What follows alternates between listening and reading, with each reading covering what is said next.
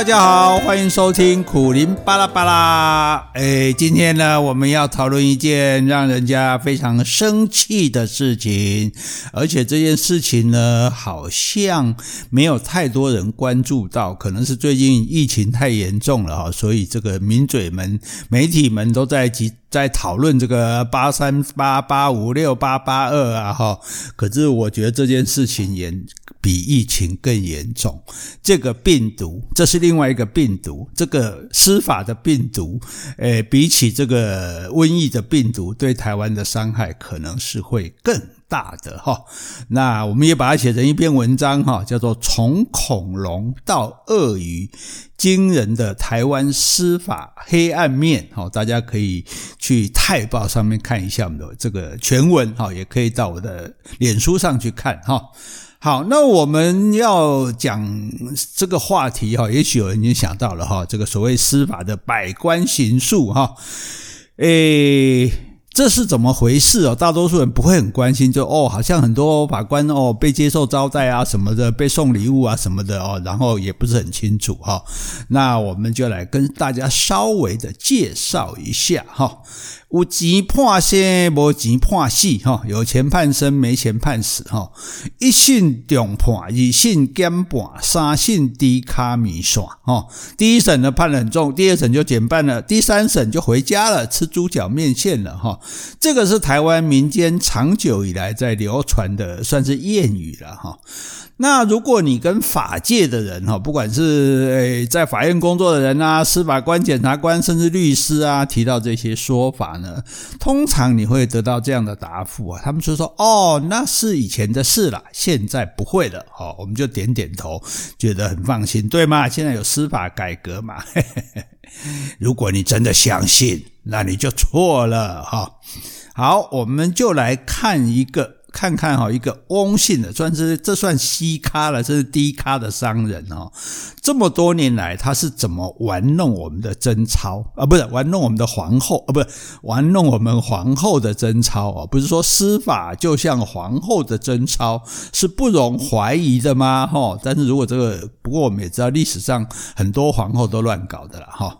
好，我们来看这个这位翁先生，翁某人第一次。一九九八年，哈，他的公司呢跟银行借了一千万美金，美金哦，哈，三亿哦，哈，那投资股票惨赔九百四十六万美金，好，那当然他没有钱好还啦，那银行呢就跟他提告求偿，哎，你借钱要还啊，结果他怎么还呢？他的这个财务副总啊，一个姓吴的啊，对不起啊，讲到这个啊，那少先啊，哈。他特别南下到台南地检署去自首。哎，你在北部，你干嘛跑去台南自首呢？哈，然后他去自首，他承认说，哎，这个跟银行申请贷款的本票，还有相关的凭证，全部都是他伪造的。哎，老板不知道哦，他自己伪造，然后自己就用公司的名义去借了一千万美金，然后去炒股炒投资股票，没赔掉了。那台南地检署呢，就有一位方姓方的检察长，就派一个姓曲歌曲的曲的检察官去调查。然后呢，有一位姓苏的法官，啊，我们为什么一定要讲他姓什么？等下你就知道了。姓苏的法官呢，就以伪造文书罪判刑他两年哦，两年关不关？不关，缓刑三年。也就是说，三年内他没犯法就没事了哈。那而且呢，那照理讲。这个通常法官如果判的最轻，那检察官会提起上诉嘛。可是这位曲姓检察官呢，也没有提起上诉。好啦，你判缓刑就缓刑吧，哦。那然后呢？然后怎么样？然后这个自首的吴某呢，啊，就不用关。那这个做老板借了一千万美金的这个欧某呢，他的九百四十六万美金，因为法院认定说这个老板不知情。他的部下用假的证文件去借了一千万美金，然后这个买股票赔掉九百四十六万，他通通不知道，所以他不用赔。哎，两两亿外钱，安尼都免赔啊呢，没钱给银行安尼呢，哪样呢？哦，这个我们不知道哈。但是我们知道呢，在这期间呢，我们这位姓曲的检察官三次跟这个翁某人会面，姓苏的法官三次跟翁某人呷饭、饮宴、哦喝酒、吃饭。所以难怪他的这个副总吴某哈要大老远的跑到台南来自首啊，家己人拢在家嘛吼。然后重点来了哦，你说就这样吃个饭见个面就够了哦，就就摆平了。官司定谳三个月之后，这个方姓的检姓方的这个检察长跟这个姓曲的检察官都购买了翁某公司未上市的溢价股票。哎，未上市股票这个最好买的哈，因为诶可能我上市的时候是可能六十块嘛，那我三十块卖给你，所以一上市你就大赚了哈。那甚至我卖给你有没有跟你收钱？那我们怎样？哦，所以你看多好玩，对不对？这样子就就诶一千万美金就就没事了，就不用还了诶，也没有人被关诶。哦，所以你想要，你一定没有想到法律是这么好玩的哈。好，这第一次哈，来再来第二次。两千零一年，那这位欧某呢又成立了第二家公司哈，因为他们这种的公司换来换去的，因为他公司基本上就成立来造假嘛，这个我借这个冒贷嘛哈，要不然就是掏空嘛哈。那好，第二家公司呢，呃，成立之后马上又出事了，被检举这个内线交易哈。可是这个内线交易被检举哈，马上。欧某人就知道了，为什么？因为有位姓罗的检察官跟姓秦的调查官，哎，他们两个呢就跟欧某吃饭。哦，这个欧某很会吃饭哦，大家看报纸就知道了哈，很很会跟法界人士吃饭。吃饭的时候就透露风声给他，哎，有人给你检举内线交易哦。然后呢，这个检举哈，检举检举就要赶快办呐，没有检举过了一整年。新竹地检署才迟迟的才在那边分案调查，哦，才说哦，就给他带起来查，诶查查，然后查了七天，查了七天之后说，诶我们新竹没有管辖权呢，这个案件还是移送去台南地检署办吧。哦，够歹了，你看，又是自己人的老地方哈。然后呢，就到了台南，台南呢就由这位刚刚讲跟欧某吃饭的罗姓检察官来承办。而且呢，来指定刚刚那位曲姓调查官来调查，哦，弄家己两班的对吧？然后分案才六天哦，哦，这个欧某呢再度请这两个吃饭，哦，上次是你们两个透露风声给我，这次案子你们两个都拿到手要办了，我再度请你们吃饭，哈，半年后这个案子，哎，一检举一年才开始办哦，哈，但是呢，真正开始办的时候，半年后这个案子就不起诉处分。也就是说，检察官直接这个罗姓检察官就我就根本不起诉你了哦，所以也不用像上次那么麻烦，还要书信法官来判缓刑了。好，就因为不起诉就直接不会送到法官那里嘛，这次就不用麻烦到法官了哦，这样可能哎花费比较小一点哈。好，那这件事情当然是有问题啊，当然是很奇怪啊哈。而我们法务部呢，诶两千零一年到现在几十年呢，法务部。大梦初醒，哈，忽然想到说，嗯，这该有问题，准备要查的时候，所有的卷宗因为超过保管期，已经全部销毁了，死无对证了。嘿嘿，你看他们玩得多开心呐，哈，这是第二次。好，再来第三次，这个翁某的公司呢又改名了，哈。那也照例呢，又被检举了哈，所以你就可见了，他就他这么多年他都在搞什么事情嘛，对不对？你为什么你成立公司就老是出事呢？那这一次检检举呢是炒炒股、炒作股票，哦，这一次比较严重哦，他被羁押了哦，哦，可是呢被羁押，人家羁押是什么？羁押禁见啊什么？他羁押之后，当然马上就被交保哈，交保之后，这翁某做什么事呢？呃，他也没有闲着。再度去拜访之前的老友，就是我们讲第二件事情那个姓罗的检察官哦，那结果这个案子就开始送审了哦，审判一审哦判八年，哇，这很严重嘞，对不对？哦，然后呢，二审又判八年，哇，那这次很确定了吧？哇，这这可见的这罪证确凿哈，而且这是事事态严重哈，不是这样轻易可以向鬼。可是呢，到了高等法院更一审重判，判多少？判四个月。诶诶，而且四个月就可以一颗罚金，又不用关了哦。所以到现在玩到现在，没有人被关了。但是哈，喂，判八年的重罪哈，改判四个月免关哈，啊，那是不是差盖这呀？哈。我的意思说，比如说检察官有的会说具体求情嘛，多少哈，或者说大概我是以什么罪名判他。那既然前面都被判八年，可见的前面的法官也觉得这事很严重嘛，那检察官也觉得很严重嘛，所以才提供那么多证据，让法官可以判到八年嘛。而现在八年的罪忽然一下判成四个月，那检察官应该说，哎，不服啊，你不对啊，那我无民主啊，哦哟，这当的罪你给他判下去，应该。很有意见吧？应该提起上诉吧？没有呢。我们台中高分检呢，也很罕见的没有提起上诉。那各位就请注意喽。你看这位翁某人呢，他的势力范围呢，已经从台南扩展到台中了哦，在台中也没事哦，已经从地方法院发展到高等法院了哦，高分检的这个也没有提起上诉哦。好，然后所以他又没事了。好，炒股票也没事，内线交易也没事，诶，跟银行借钱不还也，而且是假的，好，冒贷不还也没事。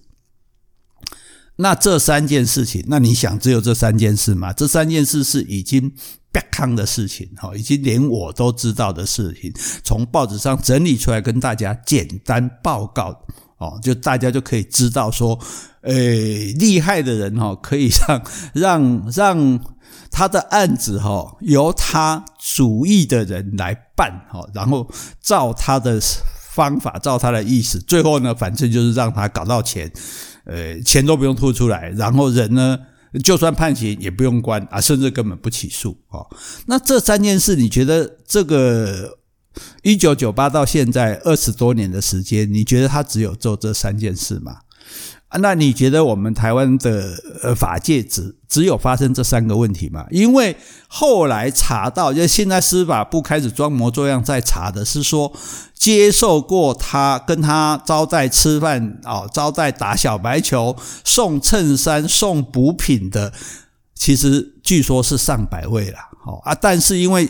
牵连太广，说这样会血流成河，所以呢，好像有五三五什么，就是衬衫五件以下哦，什么以呃吃饭几次以下哦，才啊这样也有四十个哦，那当然这个司法院是不承认啊，可是不承认，问题是你提出来就说这个某某人是五五件收衬衫五件啊，哎呀，我没有看到收衬衫三件的，可见呢确实收五件以下的都都没事嘛，对不对？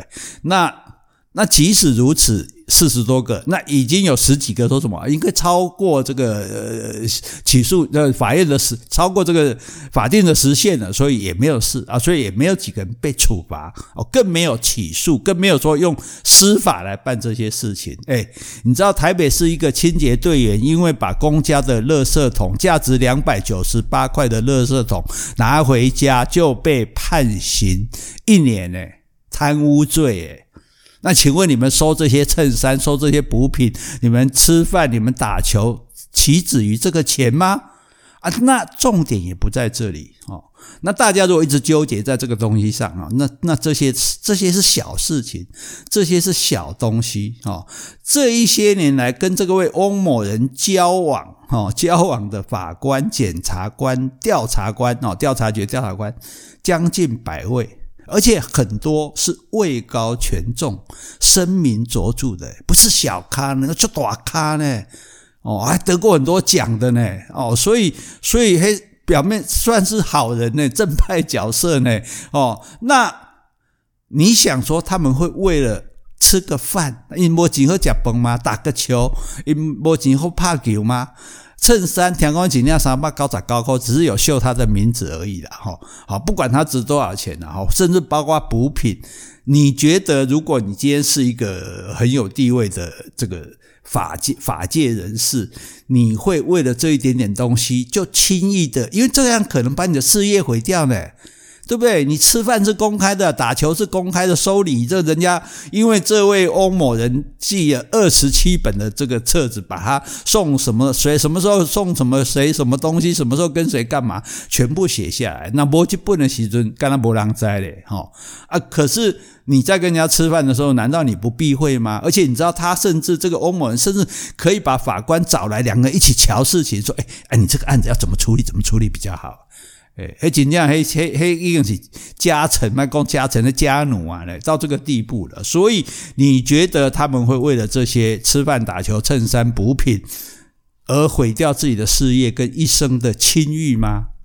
不可能嘛，对不对？一定是有更高的代价，对？更高的代价是什么？我们不知道。哦，但是我是绝对不相信干那安内娘娘了哦，所以你现在司法院你最应该调查的，不是现在已经有的那个二十七本吃饭送礼的册子，你应该调查的是那一本还没有出现的账簿，那个送钱的那本铺子，那个才是关键，才是重点。我不相信这些人如果真的做了这些事，说他们对不对？你说所谓人无横财不富，所谓富贵险中求。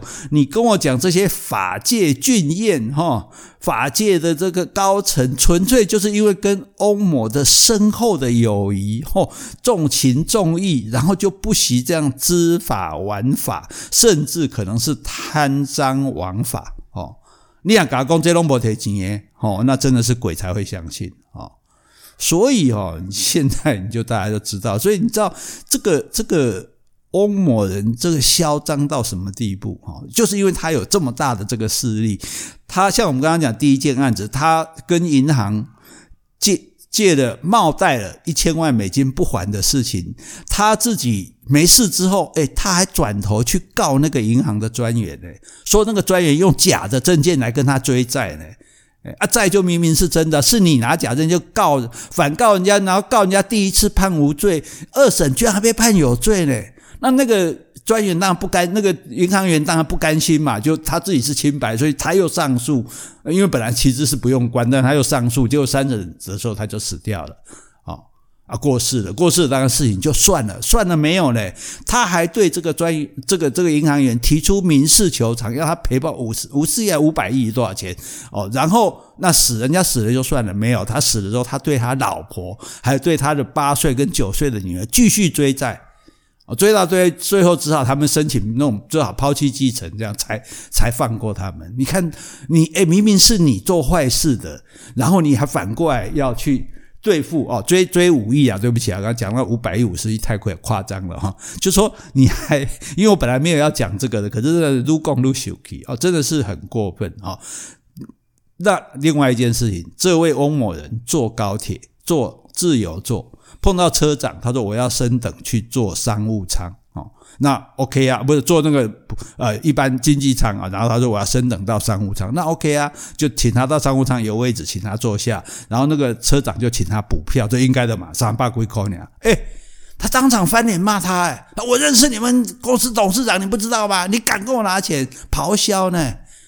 诶，请问我们什么人去坐商务舱不需要买商务舱的票的？立法委也没那么大吧？诶，你居然敢这个样子哦，而且还敢咆哮，这这个凶这个车长，也不过就为了三七八口。所以我们要讲，就你看这个人多嚣张哦。所以为什么这么嚣张？因为他掌控了这么大的力量。所以现在大家知道了，法律不是用来保护一般人的，也不是用来保护懂得法律的人的，而是用来保护有能力掌控司法、玩弄法律的人。呜呼哀哉上相哦。我们真的是无话可说，拜拜。